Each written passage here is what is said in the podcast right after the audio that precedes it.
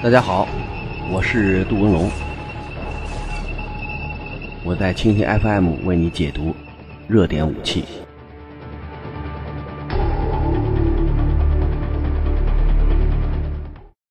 大家好，一天一种武器，一天一个视角，我是杜文龙，我在蜻蜓 FM 为你解读新闻中的武器。呃，最近俄罗斯做了一个惊天的决定，十五号开始从叙利亚。撤离空天部队的主要兵力和装备。从目前看呢，普京总统宣布这个决定应该是事出有因。如果我们去归档案的话，大概有这样几点理由。呃，首先呢，在这个地区，呃，俄罗斯已经完成了自己的作战任务。从目前看呢，他基本上把自己的新型武器装备在这个地区进行了各种试验。你包括之前我们看到的各种呃空射巡航导弹、海基的巡航导弹。格罗纳斯制导的各种炸弹，包括一些新型武器装备，我想在这个地区的长时间使用，已经把靶场和战场两个场地之间画上了一个非常完美的等号。这样对新型武器装备今后在欧洲地区的使用，应该是做到了心里有数。呃，这一点对俄罗斯来讲，应该是一个非常巨大的收获。第二呢，目前的基本作战目标。呃，从现在的效果来看呢，已经达成了之前的一些基本标准。你比如之前美国，包括所谓的反恐联盟，进行了一年多的空袭作战行动，出动了七千架次。但是这些架次打下来之后，突然发现恐怖分子越打越多，占的地盘越来越大，而且攻势行动越来越猛。呃，打和不打相比，这三点很突出，所以等于这种打是在给恐怖分子极端组织伊斯兰国在帮忙。好像受到支援的，像伊拉克的作战部队啊、叙利亚的作战部队啊，好像没有太大的这种呃效果。而且呢，在作战行动中往往处于相对劣势。你像伊拉克部队好几万人被人八百人追得到处乱跑，城市也丢了，美国的 M 一 A 一坦克也丢了，阿帕奇也让人打下来了。那么这种作战行动在这个地区呈现出了一种非常怪异的这种投入和效果的一种反比。那么正是俄罗斯空军的加入扭转了一个战局，所以这个带头作用是真好。我们归纳当时他打的目标和行动，那叫真打而不是假打。而且从作战效果来看，由于他和叙利亚地面作战部队形成了一种非常良好的情报交流。呃，在空袭目标的选择以及打击效果上，跟美国为首的多国部队或者联军相比要好得多。而且在各种作战行动中，打掉了他的后勤基地，打掉了他的这种训练设施，甚至直接杀伤了大量的伊斯兰国人员。这样对于减缓他的作战攻势以及打击效果有非常重大的作用。所以你现在看，伊斯兰国把名单儿也都交代了，然后这个头目也在空袭行动中被炸死了不少。另外，之前忠心耿耿搞圣战的一帮家伙，现在也不知道跑哪儿去了。所以目前是人越打越少。呃，从目前看呢，对于叙利亚地面作战部队的配合效果也非常好。呃，至少巴沙尔的政府军，呃，可以把诸多城市连成一片。而且，像在阿勒颇，已经之前那种被包围状态全部解除，能够从防向攻。呃，这种态势的转化，说明俄罗斯空军空天部队在这个地区的作战行动功不可没。而且从目前看呢，巴沙尔政权已经基本上得到了稳固，呃，政府军的作战能力正在快速提高。那么这些点呢，都给俄罗斯在叙利亚北部地区，呃，空中作战画出一个所谓的这个句号。提供了一个非常好的这种时机和窗口。另外呢，俄罗斯有可能真打不动了，因为在这个地区作战，虽然是每天消耗不大，一天二百五十万美元，这是一个极低的数字。你美国人在这儿这个消耗的恐怕比这个要贵得多，因为它各种新型的指导弹药，呃，价码都很惊人。呃，长期使用、大量使用，恐怕它的投入要比俄罗斯大得多。那么即使是这样的话，对俄罗斯也是一个沉重的经济负担。因为俄罗斯目前它的呃这个这个军费标准，包括作战投入，都是以呃原油四十美元一桶作为一个这个底价。那么现在早已跌破了个价格，所以俄罗斯目前无论是军费投入还是其他的额外军事经费的划拨，都存在着这样或者那样的问题。嗯，从目前看呢，它在打击极端组织使用的弹药上，就可以看出俄罗斯目前已经。这个捉襟见肘，一开始呢，还使用各种新型武器，包括航空的炸弹呀、导弹呀，还有其他的一些高端装备。那么到后来，你看大量使用的吧，苏两五啊，这个苏三四，包括苏两四使用的这些炸弹，都是一些高阻航弹，而且还不是低阻航弹。这些高阻航弹上面锈迹斑斑，说明这个家伙在俄罗斯弹药库里不知道放了多长时间，在这儿进行作战，有可能是一种所谓废旧弹药的一种消耗。呃，这是一种没有办法的办法。如果长此以往，呃，陷入这种阿富汗的作战局势，对于俄罗斯来讲是一个绝对不可以接受的事实。那么，当伊拉克战争，呃，当年的阿富汗战争打了十年，呃，十年开始攻势很猛，后来越打越弱，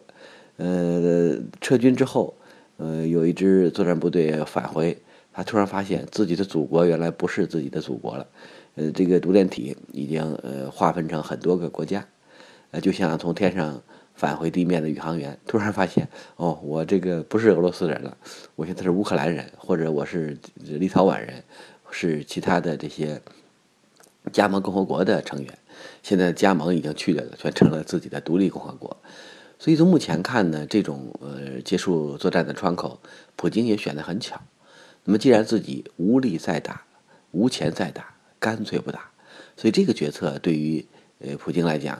呃既淋漓尽致。有理智，有智慧，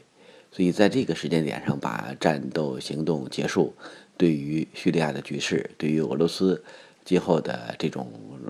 支撑能力都有非常大的帮助。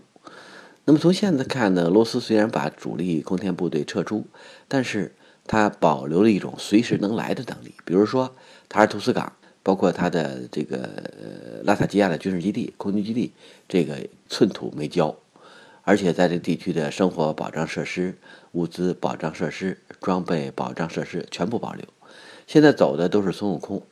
都是那些能飞能跑，而且跑得又特快的一些装备。你像苏两五啊、苏三四啊、苏两四啊、苏三五啊，像这些飞毛腿走了以后，它有一天还会回来，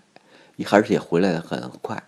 按照现在俄罗斯国防部发言人所强调的这个时间，五千公里。那么五千公里对于民航机来讲能飞一阵子，对战斗机来讲，这五千公里根本就不是个事儿。呃，说明加上油调回头就马上可以回到这个基地，而且作战基地，呃，各种状态良好。那么只要你的作战装备人员进入这个地区，马上就可以开始新一轮的作战行动。实际上，目前在这个地区，俄罗斯所保持的兵力是一种监视状态。如果这个地区的形势发生逆转，包括 SS 这个作战行动。如果出现反弹，或者是反政府武装在和谈过程中出现这个重大的变化，双方又开始这个乱打一气，是吧？不同的派别、几百个派别又在一起混战。那么，如果这团马理不清，那么俄罗斯就把自己的剪刀从国内重新调过来，来进行快刀斩乱麻。所以，目前他所保持的这些能力，对叙利亚各派，包括的极端组织，都是一种重大的威慑。那么，这种威慑呢，是说来就来，说打就打。如果再出现以前这种大家不愿意看到的情况，俄罗斯的强力军事介入还有可能是一个新的常态。所以，我们从各个方面来分析，俄罗斯战斗机的身影虽然远去了，战斗机的咆哮声虽然越来越弱了，但是俄罗斯的意志、俄罗斯的这种这个意图依然在叙利亚上空这个飘荡。你不可能完全离开俄罗斯去搞一些什么和谈呀，搞一些这个、这个、这个战后这个局势的安排。这里边我们发现有一个细节特别值得我们关注，就是普京总统一声令下，全部战斗机立即回航，说明俄罗斯来得快，走得快。那么这两块说明俄罗斯目前的军事训练水平和实战能力的确上了一个新的高度。如果按照以前这种撤离方式，这磨磨蹭蹭的得半个月吧。然后收拾行囊，整理弹药，然后对飞机进行维护和保养。那么这个工程或者是周期有可能拖得很长。那么现在俄罗斯做到了招之即来，招之即走。那么这两个行动在瞬间完成，在短时间内完成，说明俄罗斯空天部队的作战能力目前是一种高水准的作战能力，而不是一般意义上的呃这种点多面广，然后动作迟缓。所以从这点上，我们去观察俄罗斯通过在叙利亚的作战行动，锻炼了自己的作战部队，锻炼了指挥机构，而且把新型武器装备在这儿也进行了各种试验和试射，取得了非常完美的效果。那么接下来一个问题就是，这些部队回去之后，对于缓解欧洲方向的军事威胁会有多大的影响？我想这次撤离呢是一种主动撤离，啊，并不是说我要把这只拳头转移到西部边境地区，对北约和美国对俄罗斯的军事围堵进行某种程度的对抗，因为他撤回的装备和现在囤积的装备，特别是西部地区囤积的装备相比，它是一个零头，是个小手指头。而且这些武器装备都是一种呃大范围机动运用的装备，在哪用都行。通过快速机动，马上就可以形成新的作战能力，形成新的这个作战战场和作战重点。所以这些装备即使用到了西部地区，对于缓解和牵制美国和北约的这种军事压力作用也不大。所以我想这还是一种这个在明智情况下，在大脑异常清醒情况下的一种正确选择。呃，靠这些装备，靠这些人员。呃，去让什么打破西方围堵啊？呃，制止北约的第三轮通扩啊？这个对于俄罗斯来讲，好像起不到这样的战略作用。